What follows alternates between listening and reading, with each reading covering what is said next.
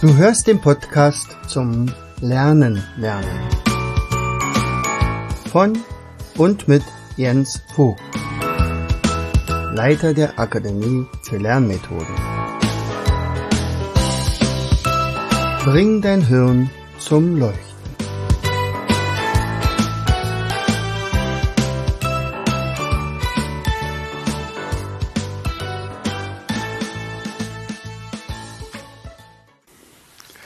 Hallo und herzlich willkommen zu einer weiteren Episode unseres Podcastes Bring dein Hirn zum Leuchten. Ja, heute spricht wieder dein Jens zu dir und der ist total aus dem Häuschen. Warum? Weil im Prinzip ein, ein großes Kapitel abgeschlossen wurde. Und zwar gab es heute eine Lieferung von der Post mit insgesamt, oh, ich weiß gar nicht mehr, wie viele Pakete das war, eine ganze Menge jedenfalls. Und in allen Paketen war ein und das gleiche Buch drin. Ist das nicht toll? Finde ich dieses Buch toll, deswegen kaufe ich das ganz häufig. Naja, also vielleicht finde ich es auch deswegen toll, weil ich es selber geschrieben habe. Also, mein Tommy Tropf Teil 3 ist jetzt da. Das heißt also, wir haben drei Teile daraus gemacht. Also Teil 1 spielt äh, in der Tiefsee, also es geht ja um einen, einen Wassertropfen namens Tommy Tropf, aber auch um seinen Enkel, das Tröpfchen. Und die Freunde, die dann am Ende der Geschichte dazukommen, hier im ersten Teil, Staubi und Körnchen, das sind übrigens zwei Staubkörner. Und dann geht's in den Teil 2 über, da geht es dann in die Luft. Das heißt also, sie werden Wolkentropfen, erstmal ganz kleine, nicht? Wolkentropfen sind ja winzig klein. Und etwa eine Million Tröpfchen in der Wolke braucht es, um zu einem Regentropfen zu werden. Naja, und so kann es aber auch sein, dass man vergisst, äh, an sein Staubkörnchen zu fassen, um nämlich wieder sichtbar zu werden. Vorher war mal ein Wasserdampf. Und dann kann es schon mal passieren, dass man noch ein bisschen höher in der Wolke äh, erstmal wieder zur Sichtbarkeit kommt. Und dann hat man natürlich das Problem, man ist eine Schneeflocke, also ein Eiskristall. Und aus diesem Eiskristall wird dann später eine Schneeflocke. Naja, und so geht dann der Teil 2 über in einen Teil, wo, wo es dann auch über Land geht. Am Ende landen sie dann in einem Bach und der Bach führt dann in einen See, in einen Bergsee und dort scheint es eigentlich nicht weiterzugehen. Und dann findet man aber doch einen Ausweg und kann seiner Mission wieder folgen, nämlich eigentlich geht es ja darum, dass Tommy und Tröpfchen die Mutti von Tröpfchen wiederfinden, denn die ist verloren gegangen. Die ist damals in der Tiefsee von einem Bösewicht, so ein Bösewicht gehört natürlich in so eine Geschichte auch mit rein. Der, unser heißt Halu. Und dieser Bösewicht äh, hat sie in einen Unterwasservulkan gestoßen. Und da sah es ja erstmal danach aus, dass sie gestorben ist, dass sie also verglüht ist oder was auch immer. Aber Tommy weiß ja Bescheid, der hat ja immerhin 5000 Jahre Erfahrung. Ähm, und er sagt eigentlich, Wassertropfen können ja gar nicht sterben. Die können sich vergiften, die können alles Mögliche, man kann auch krank werden, aber sterben eher nicht. Naja, und dann geht's halt im Teil 3 weiter und dieser Teil, der spielt zu einem ganz großen Teil in Sibirien. Also erstmal Dauerfrostboden und dann natürlich in der, äh, ja, in der kalten kalten Zeit, also wo es minus 20, 30, 40, 50 Grad kalt ist und selbst äh, Staubkörner anfangen zu frieren und demzufolge Pelzmäntel brauchen. Sie treffen auch auf einen weiteren Helden namens Grisha. Grisha mit Grisha erleben sie natürlich auch eine ganze Menge äh, ja, Abenteuer und ja, und dann am Ende geht's dann bis zum Himalaya, also bis zum höchsten Gebirge der Welt. Und da ist natürlich die Frage, schaffen sie es überhaupt oder sind diese unmöglichen Aufgaben, die eigentlich vor ihnen liegen, immer wieder doch nicht lösbar. Tja, tja, und nun ist das letzte Wort geschrieben und das letzte Wort gedruckt und man ist dann der Autor und schaut sich das immer und immer wieder an und freut sich darüber, dass das doch so schön geworden ist. Und vor allen Dingen freut es mich, dass also dieses Buch, das habe ich ja natürlich schon x-mal vorgelesen oder bei Kindern vorgelesen, vor allen Dingen, äh, dass genau die Emotionen hervorgerufen werden, die ich mir immer so vorher so ausgedacht habe. Was könnte diese Geschichte bewirken? Also, dass die Kinder vielleicht tatsächlich traurig oder erschreckt sind oder dass sie lauthals loslachen oder dass sie vor Lachen weinen oder, oder, oder erleichtert aufatmen. Und all das ist tatsächlich gelungen. Also jedenfalls bei den meisten Kindern. Also wenn ich das zum Beispiel in der zweiten oder dritten Klasse vorlese, dann hört man richtig, wie die, wie die Kinder den Atem anhalten und lauschen. Manche haben aber dann tatsächlich auch ein bisschen Probleme mit dem Zuhören, weil das sind dann tatsächlich Kinder, denen selten vorgelesen wurde oder gar nicht oder die tatsächlich ohne Geschichten aufgewachsen sind und vielleicht im besten Falle irgendwelche CDs eingelegt wurden und dann die Kinder mehr oder weniger zum Schlafen zu bringen und dann haben, haben die Eltern ihre Schuldigkeit getan, also statt ihnen vorzulesen. Und dieses Vorlesen ist so wahnsinnig wichtig für den Sprachwortschatz der Kinder. Und gerade in dem Alter, also vier Jahre bis zehn, muss ganz viel entweder vorgelesen wird oder animiert werden, dass die Kinder selber lesen. Und in dem Moment, wo sie wirklich merken, dass die Eltern ja auch lesen, auch Bücher in der Hand haben, auch Bücher im Regal haben, dann ist das so ein Vor, eine Vorbildwirkung. Es gibt ja die sogenannten Spaghetti-Neuronen und äh, sagt der Vera Birken wie immer, eigentlich sind Spiegelneuronen, nicht? Aber die Kinder, äh, die also ihre Eltern, also die Kinder sind vielleicht noch im Breialter, sehen aber, wie die Eltern Spaghetti essen und können dann, wenn sie dann in dem Alter sind, relativ schnell diese Fertigkeit erwerben, indem, weil sie nämlich vorher tatsächlich das immer und immer wieder bei ihren Eltern gesehen haben. Und ähnlich ist es halt auch mit dem Lesen. Also wenn die Kinder beobachten, dass Mutti und Papa sich mal zurückziehen, um zu lesen oder abends dann vielleicht beim im Bett noch mal ein Buch neben sich zu liegen haben und noch ein paar Seiten lesen und so weiter, dann ist das auch eine Vorbildwirkung und sagt, ah, guck mal, ich glaube, das gehört mit dazu und tatsächlich ist es so. Das habe ich ja auch, glaube ich, mal in einem Podcast gesagt. Also, wie groß der Unterschied ist zwischen Kindern, denen vorgelesen wurde und Kindern, denen nicht vorgelesen wurde.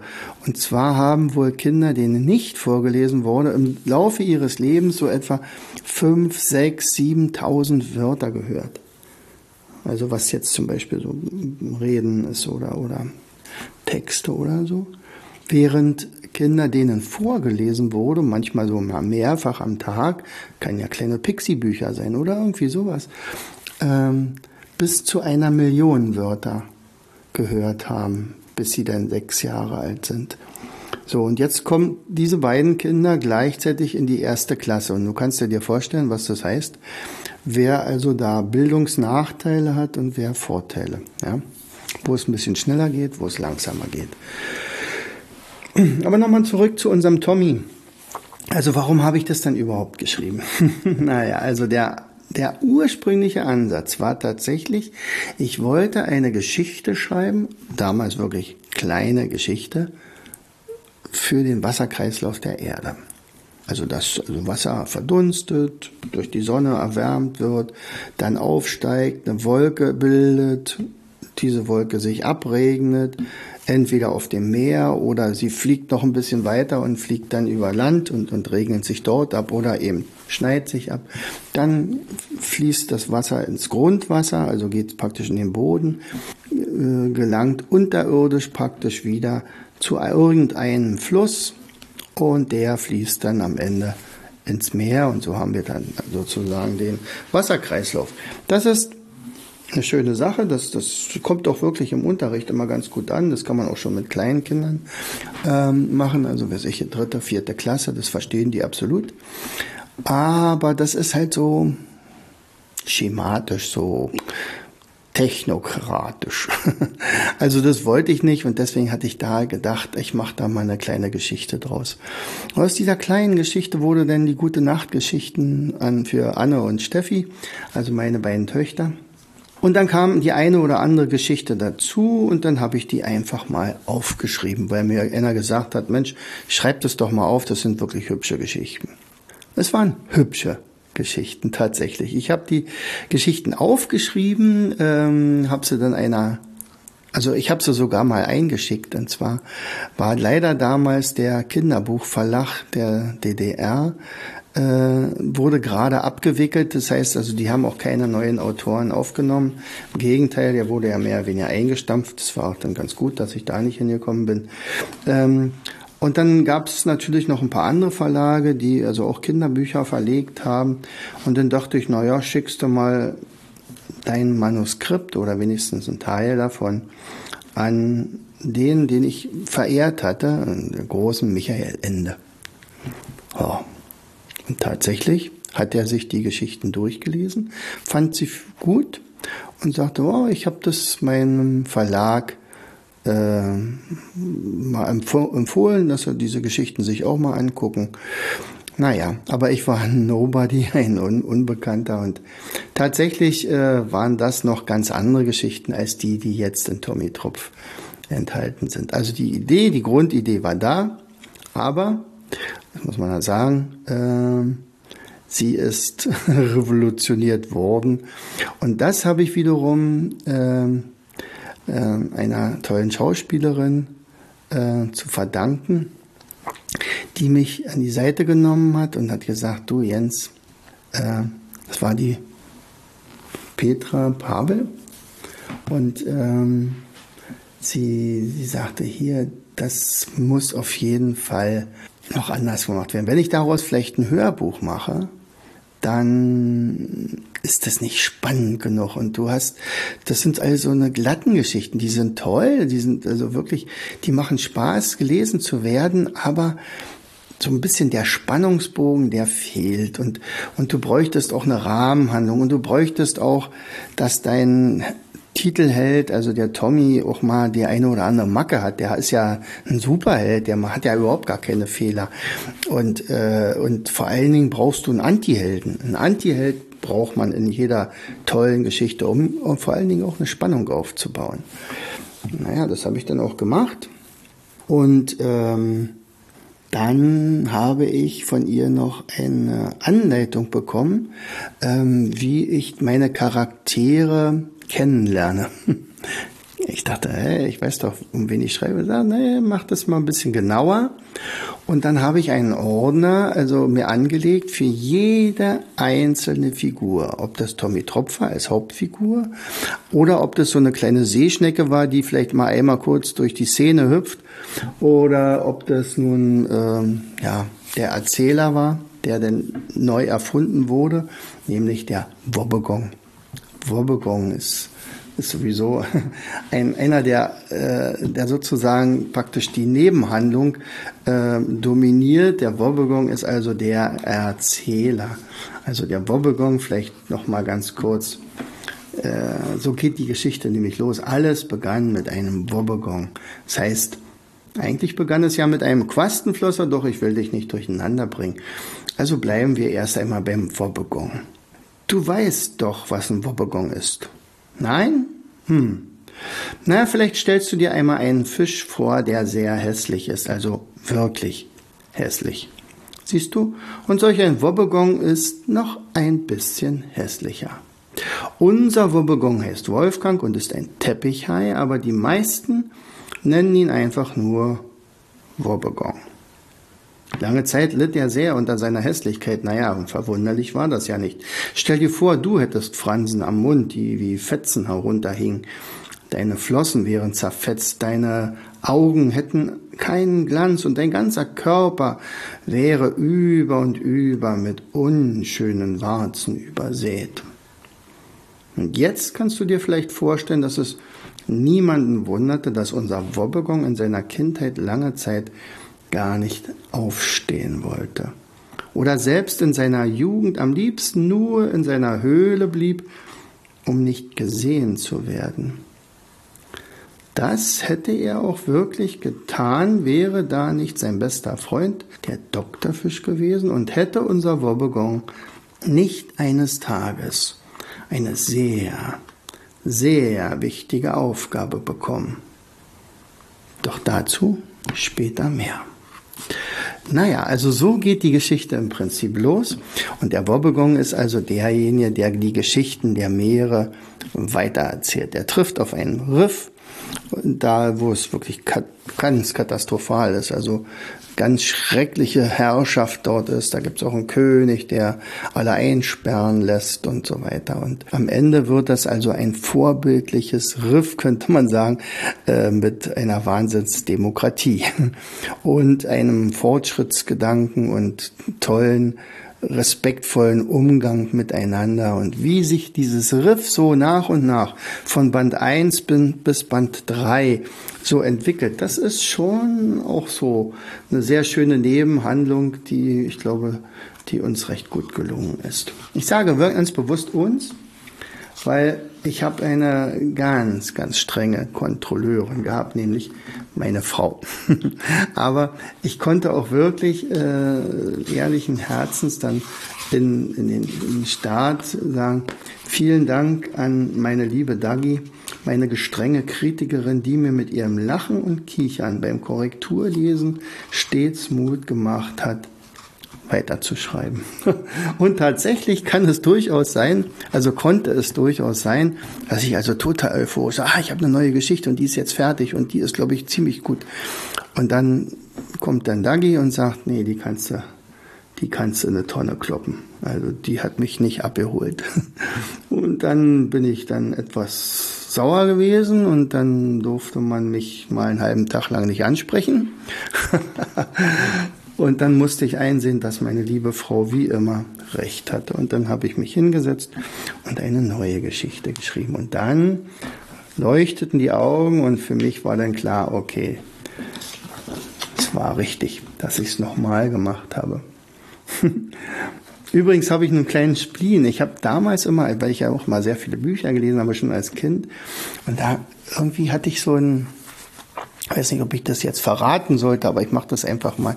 Ich sage, wenn es ein richtig gutes Buch war, dann hörte es immer mit einem N auf. ein N mit dem letzten Wort. Natürlich musste mein Tommy Tropf Teil 3 natürlich auch mit einem N aufhören.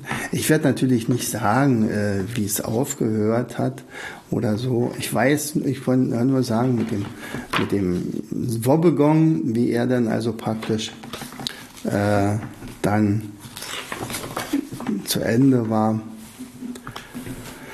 Äh, und dann gefragt wird, was ist eigentlich aus den allen geworden? Und das, das Ende, dann, dann antwortet er natürlich darauf.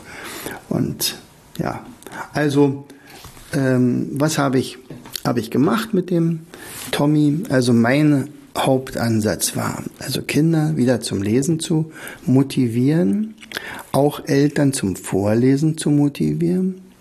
Ich habe ganz nebenbei immer so ein paar kleine Metaphern mit eingebaut, die vielleicht die Kinder gar nicht so ganz mitkriegen, aber die Erwachsenen, Vorlesenden sicher schon.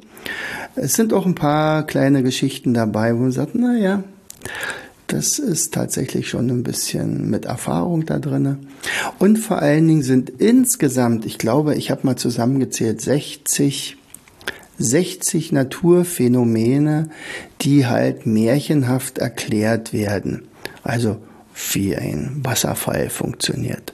Warum es im Ozean Berge gibt, die Feuer speien oder wie eine Wolke entsteht und warum es nicht aus jeder Wolke regnet oder schneit oder dass also Flüsse Meander bilden oder Gebirge entstehen oder so etwas. Alles solche Sachen, die sind natürlich da drinnen versteckt, wie ein Tsunami entsteht, wie ein Wirbelsturm entsteht, warum Starkregen den Regenwald auswäscht. Aber das ist nie mit pädagogischen Zeigefinger. Ich sage, pass auf, Achtung, jetzt zuhören, jetzt lernst du gerade was. Sondern das merkt fast keiner nur am Ende wissen es die Kinder. Und das wissen teilweise schon fünf- und sechsjährige. Und das ist doch toll. Denn äh, das ist natürlich der, der dritte Ansatz, den ich hatte, neben dem Lesen und dem Wissen vermitteln. Ich möchte natürlich auch die Liebe zur Natur äh, wecken. Und dass es also schützenswert ist. Denn Sicherlich gibt es Fridays for Future und Kinder gehen auf die Straße und Jugendliche fordern ihr Recht ein, äh, in einer gesunden Welt leben zu dürfen, auch in nächsten Generationen. Ganz klar. Aber dazu gehört auch, dass man seine Welt auch kennt. Denn nur wenn ich etwas kenne, weiß ich auch, dass es schützenswert ist. Und dieses Schützenswerte, das wird durch Tommy 1, 2 und 3 hoffentlich als Virus eingepflanzt. In diesem Sinne heute mal als Buchautor Jens Vogt. Ich wünsche euch alles Gute. Vielleicht guckt da mal rein bei Tommy Tropf. Ich würde mich freuen. Herzlichst, euer Jens. Du hörtest den Podcast Das Lernen lernen. Bring dein Hirn zum Leuchten. Von und mit Jens Vogt, Leiter der Akademie für Lernmethoden. Gerne lade ich dich ein, uns auf unserer Seite zu besuchen. Klicke einfach auf www.afl-jv.de.